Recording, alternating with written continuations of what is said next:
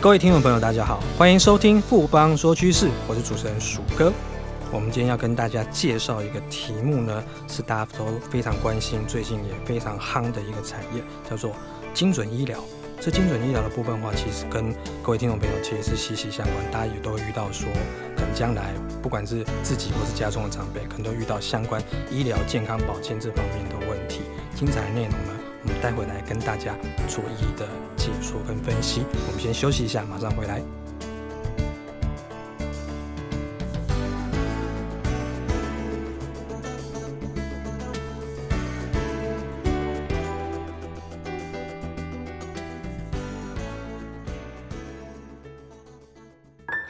我的投资眼光真的超好，到底投资了什么？哎，快告诉我啦！当然是富邦 ETN 绩优股一把抓，追踪指数零误差，门槛低，小资族也能买哦。那我要赶快去买，富贵要人帮，ETN 买富邦。富邦证券指数投资证券经金管会同意生效，唯不表示本指数投资证券绝无风险，投资人交易前应详阅公开说明书。富邦综合证券股份有限公司经目的事业主管机关核准之许可证照字号为一零七年经管证总字第零零五三号。欢迎回到富邦说趋势。我们今天很荣幸邀请到富邦投顾的分析师翁武胜 Vincent 来和我们分享精准医疗的产业。Vincent 好，鼠哥好，各位听众朋友大家好。Vincent，我记得因为我们之前有讨论过整个分子诊断产业，其实就有提到说精准医疗这一块，而且分子诊断其实就是精准医疗里面相当重要一个角色。那今天 Vincent 来跟我们大家分析精准医疗的话，是不是？这个原因呢，是不是可以跟大家说明一下呢？是的，鼠哥，其实我们希望能够有系统的为大家介绍整个生技产业。然后前几次跟大家报告过，像再生医疗、特管办法，还有分子诊断，它其实都跟精准医疗有关。那在上次呢，分子诊断的主题当中，跟大家分析了，其实分子诊断的成长动能主要来自于基因定序技术的一个快速发展，那基因定序的一个应用范围非常广泛，像整个产前遗传疾病的一个基因检测，或是癌症的基因检测，患者都可以根据说检测的结果来判断说是否需要针对特定的基因变异来做标靶治疗，这样就可以避免掉无效的一个疗程跟整个副作用。那其实这些都跟精准医疗息息相关，这就是为什么我们今天要来跟大家介绍精准医疗这个产业。名词有提到精准医疗，为什么会有这个这个名词的出现？其实基本上它背后一个很大原因，因为市场有这个需求。那实际上精准医疗到底它的定义是什么？可以跟我们说明一下吗？好的，鼠哥，我们进一步来说明哈，为什么我们需要精准医疗？那根据美国个人化医疗联盟所出版的报告资料显示呢，其实呢。我们现在吃的药，生病所吃的药，无效药物的比率高达百分之三十八到七十五，非常高的一个比率哦。像忧郁症的无效药物比率高达百分之三十八，气喘的无效药物比率高达百分之四十，糖尿病高达百分之四十三，类风性关节炎的一个无效药物比率占了将近一半。那阿兹海默症更高。百分之七十的一个药物都是无效药，那癌症的药物比率更是高达百分之七十五都是无效药。其实这反映了一个现象哦，同样的药物用在不同人的身上，效果却是完全不相同哦。所以整个医疗其实有点变成几率跟运气哈。那我们病患可能花了钱，然后因为副作用伤了身，但是却没有达到治疗的效果。这就是我们需要整个精准医疗的一个原因。那精准医疗究竟是什么呢？简单来讲，就是针对。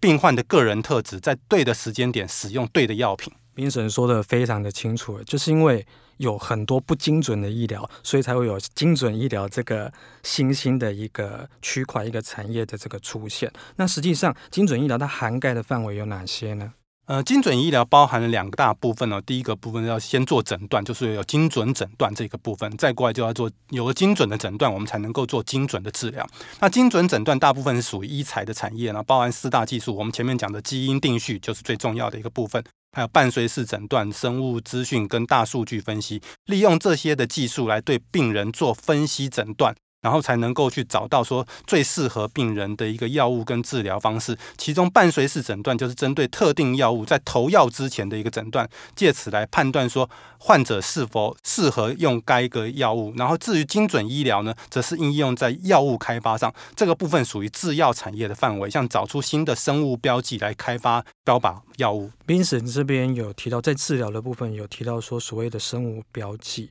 那生物标记是什么？它跟所谓的标靶药物的开发又有什么样的关系呢？好的，鼠哥，生物标记就是可以量测的一个生理指标哈，包含说分子、组织、生理跟放射线四大类。我们简单来说明一下，像血糖，我们的血糖的一个检测就是属于分子等级的一个生物标记。那我们去检测说，就就知道说你血糖是不是有过高，那这个部分是不是需要怎么样的一个医疗？那肿瘤大小，这是需要我们透过说放射性去做一个检测，所以这是属于放射线的一个生物标记。那血压也是一种生理上面的一个生物标记，然后透过我们各种在整个一个呃医材，我们可以找出在患者身上特地的一个生物标记哈。那这个部分的话，就是我们在对生物标记的一个定义。那它的作用是什么呢？我们举一个例子，像去年诺贝尔医学奖的一个得主本树佑，他就发现了。这免疫系统里面的 T 细胞上面有一种分子叫 PD-1，那它是一种 T 细胞上面的刹车装置。那在以癌症治疗的一个上面来讲，它被认为是非常重要的一个生物标记。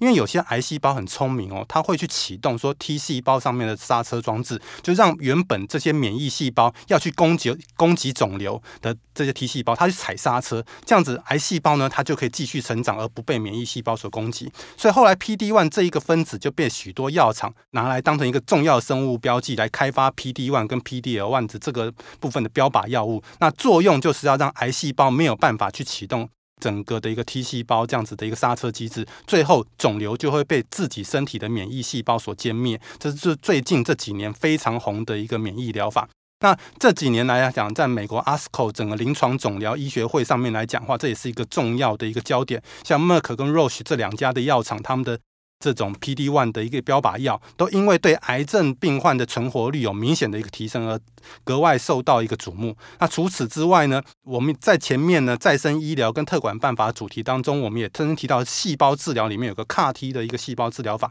它也是属于精准医疗，因为 CAR-T 细胞它可以去很精准的去辨识到癌症的生物标记，然后利用这 CAR-T 细胞去把癌细胞所歼灭。所以从前面这两个例子可以说明说，透过生物标记。这样子的一个辨识，我们可以以更精准的一个方式，然后采取说这样子的一个正确的一个医疗方法。明神提到这两年免疫疗法在美国那边的话，其实是已经成为大家关注的焦点，当然也是世界关注的焦点。那这个都包含在整个精准医疗的大范围里面。那我们整个精准医疗那个市场，它未来趋势是什么呢？整个全球的整个精准医疗市场规模，预估到二零二四年的时候，会来到将近一千亿美元这样子的一个规模哈，年复合成长率在超过十个 percent。那在应用的一个比例上面来讲，还是以癌癌症的比重最高哈，那占整个市场百分之三十二。那其次，大概中枢神经系统跟免疫疾病，在这个部分是前三名的部分。那最大的市场是在美国，它大概占了全球比重百分之三十八。但是成长速度最快的区域则是在亚太地区哦，包含像印度跟中国市场，它都是成长速度比较快的一个市场。那基准医疗当中的伴随式诊断跟药物开发，其实它都需要基因定序的一个技术。而随着整个二代的一个基因定序技术的一个普及，未来整个精准医疗的一个产业会以基因定序的整个技术为发展为主流。明神既然提到说基因定序是未来整个精准医疗的一个主流，那整个基因定序的市场，它未来的趋势是怎么样子呢？好的，鼠哥，整个全球基因定序市场呢，这几年来快速成长哈，现在虽然不高了，不过整个到二零二五年的话，会来到两百六十一亿美元。那它整个年复合成长率高达百分之十八点七哦，你可以看到非常高。那目前基因定序的一个领导厂商是美国的 Illumina，然后 Illumina 的整个二代的这个定序设备呢，在全球市占率超过百分之七十。那基因定序在应用上的话，会以整个液态切片，它最有一个发展的一个潜力。那什么叫液态切片呢？它基本上就是抽血啦。我们把抽血之后，从血液当中去侦测到癌细胞，进一步判断说癌症的一个基因档案。那因为相较于过去的一个切片，都是要用用手术刀啊开刀，或者是用内视镜把整个肿瘤夹一块出来。那肿瘤的整个组织是固态的、固体的，所以我们叫固态切片。那我们抽血出来做整个这样子的一个检测的话，